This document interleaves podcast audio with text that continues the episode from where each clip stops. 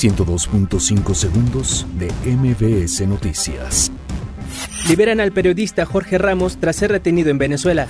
Gobierno de México lamenta violencia en puntos fronterizos de Venezuela. Cente protesta contra Juan Guaidó en la embajada venezolana. Artículo 19 denuncia impunidad en crímenes contra periodistas. Segoba asegura que termoeléctrica en Morelos operará pese a opositores. AMLO pide a Germán Larrea rescatar cuerpos de mineros en pasta de conchos.